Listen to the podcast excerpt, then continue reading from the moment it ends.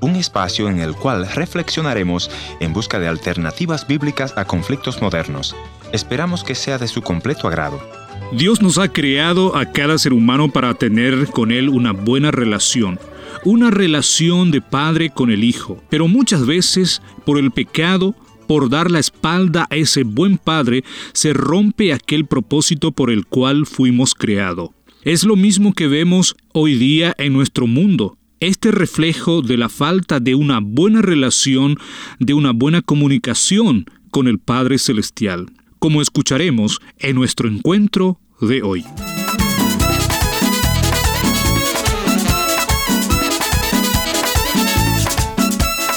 Historia que cambia el corazón. Bienvenido al encuentro de hoy. Soy Heriberto Ayala, colaborador de Encuentro y hoy tengo el privilegio de presentarte la historia de nuestro invitado. Pero antes, déjeme recordarte que puedes visitar nuestra página en internet www.encuentro.ca.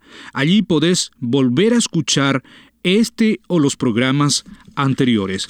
Ahora vamos a la historia de hoy. Nos acompaña Miguel Galvez desde El Salvador. Muchas gracias, pastor. Este, ya como bien usted lo decía, mi nombre es Miguel Galvez. Mi familia, mi, tenemos este, mi esposita, tengo, tenemos 18 eh, años de casados, tenemos cuatro hijos. Una bendición grande para nuestra vida, los amamos a nuestros hijos. Y como un padre quiere mejor para un hijo, igual intentamos eh, esforzarnos por darles lo mejor para nuestros hijos. Yo nací en El Salvador en una familia muy, muy fuerte, vamos a decir, como del principio mencionaba, como padre, mi papito, eh, vamos a decirle, porque yo así le decía, no faltó nada en casa, él proveyó con, eh, con todo su esfuerzo lo que nos, no, hacía, no hacía falta nada en casa. Este, hasta que, bueno, eh, a un punto de relación de mi, de mi mamá con él y la razón no la sé por cuál, porque también no me interesó con, eh, cuál fue la ruptura de su matrimonio, pero me afectó muchísimo, nos afectó a todos mucho.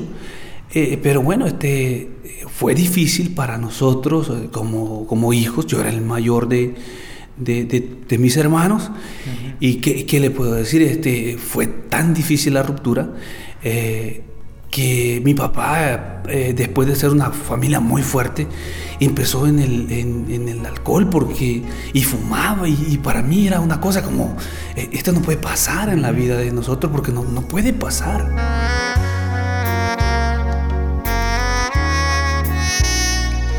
Y, al momento de, esa ruptura, mi papá y mi mamá hicieron, bueno, de golpes, una cosa increíble, o sea, e, era un infierno dentro de nuestra casa, lo cual nunca lo, nunca lo vimos nosotros como hijos.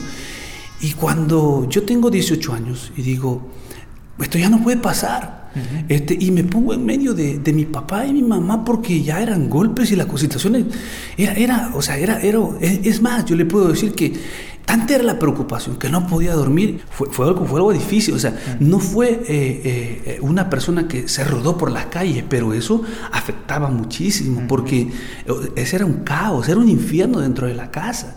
y, nosotros, o sea, como hijos, nos afectó de, de gran manera, al punto pues que, que, ya este, se rompió la relación, y en una de esas, este, mi, mi papá, o sea, este eh, él trabajaba para el gobierno y tenía una vida bien cómoda realmente.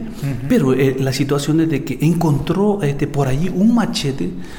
Eh, nosotros en El Salvador le llamamos machete, este, y, lo tiró frente a mí, me desafió como padre. y, y, fue tan difícil para mí. Y, y me dijo mi hermano, y, de golpe me dijo, o nos damos de golpe o nos tiramos con el machete. entonces este, me dijo mi hermano, no le vayas a pegar a mi papá dentro de mi corazón no había ese, ese, esa, ah, ese odio para con él. Pero, pero llegó un punto en que empecé, de, tanto era el problema, que empecé a odiar a mi papá. A, odiarlo porque la relación que había dentro de la casa era, era, era, era, era un fuego, era que, algo que quemaba. Entonces este, fue difícil para mí.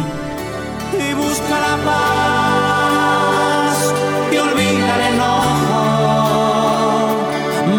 la paz que viene de Dios.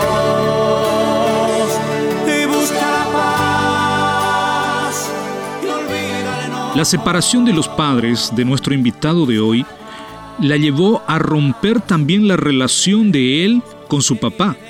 Se apoderó de él el odio, pero gracias a Dios llegó en un momento en que las cosas cambiaron y ese odio dio un giro total hacia el amor.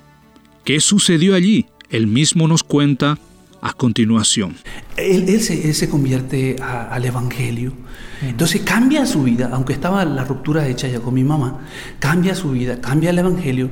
Y entonces empezamos, y, pastor, yo le digo, este, cuando pasaba el, pasando, pasado el tiempo, eh, yo eh, entré a, la policía de mi país.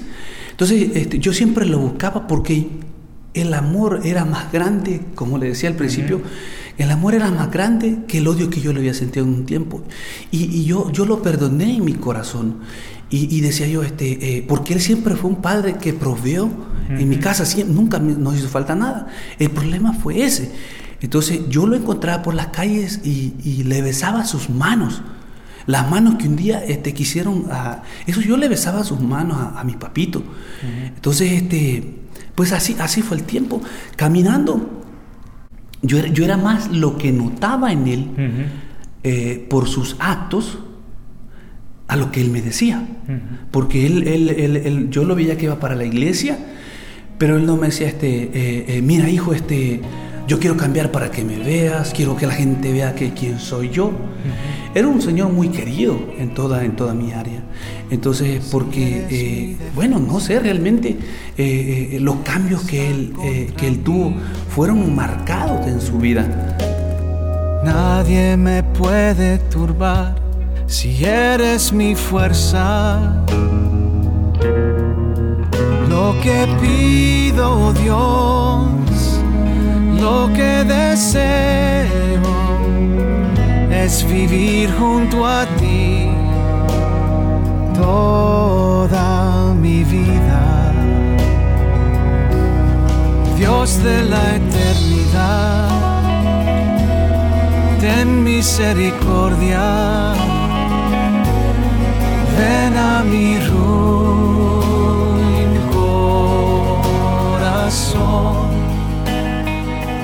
Encontramos dos facetas en la relación de nuestro invitado con su padre. La primera faceta es de mucha crisis, de muchas peleas, odios y rencor. Pero la siguiente faceta que escuchamos es la mejor, una relación de perdón, una relación amorosa, una faceta de buena relación entre el Padre y el Hijo. ¿Qué ayudó para este cambio? Él mismo nos cuenta aquí. Cristo es, es como, es es una guía, es la guía de nuestra vida. Es es, él siembra ese amor y ese odio que, un día fue odio se torna en amor, se torna en amor en, las personas. Y, yo creo que eh, hay esperanza, sí la hay eh, eh, completamente, porque eso fue, eso fue lo que a mí me pasó. Eso fue la que, lo, el cambio que yo vi en mi papá fue lo que yo creo que me hizo, aunque no me lo dijo, mira, no me lo gritó y me dijo, yo soy cristiano, yo no sus actos dijeron, oye, yo soy una persona diferente y no es porque yo lo quiera, sino que Cristo vive en mí. ¿Cuándo, ¿En qué momento, Miguel, te acercaste a Cristo? ¿En qué momento decidiste entregar tu vida completamente a Él? Fue una situación bastante difícil cuando, llegamos, cuando llegué a los Estados Unidos con mi, esposa. Entonces, este, eh, eh, allí fue donde eh, me invitaban a diferentes, pero, pero fíjese una cosa, este, que, pastor, que que el Espíritu Santo es que el que va abriendo la brecha y está llamando, Dios está llamando eh, a, cada uno por su nombre. Entonces, eh, eh, así fue como sucedió.